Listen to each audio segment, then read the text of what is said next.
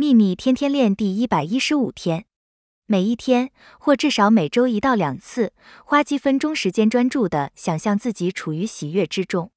要感觉自己就在喜悦里，想象你未来的人生只有喜悦，并看见自己沉浸在喜悦中。当你这么做，宇宙就会调动所有人事物，将那份喜悦带来给你。如果你一直在烦恼金钱、健康，或是与朋友或家人之间的关系，你就无法处在喜悦的状态。所以，尽可能常在宇宙银行里存入喜悦，没有什么投资比这更值得的了。愿喜悦与你同在，朗达·拜恩。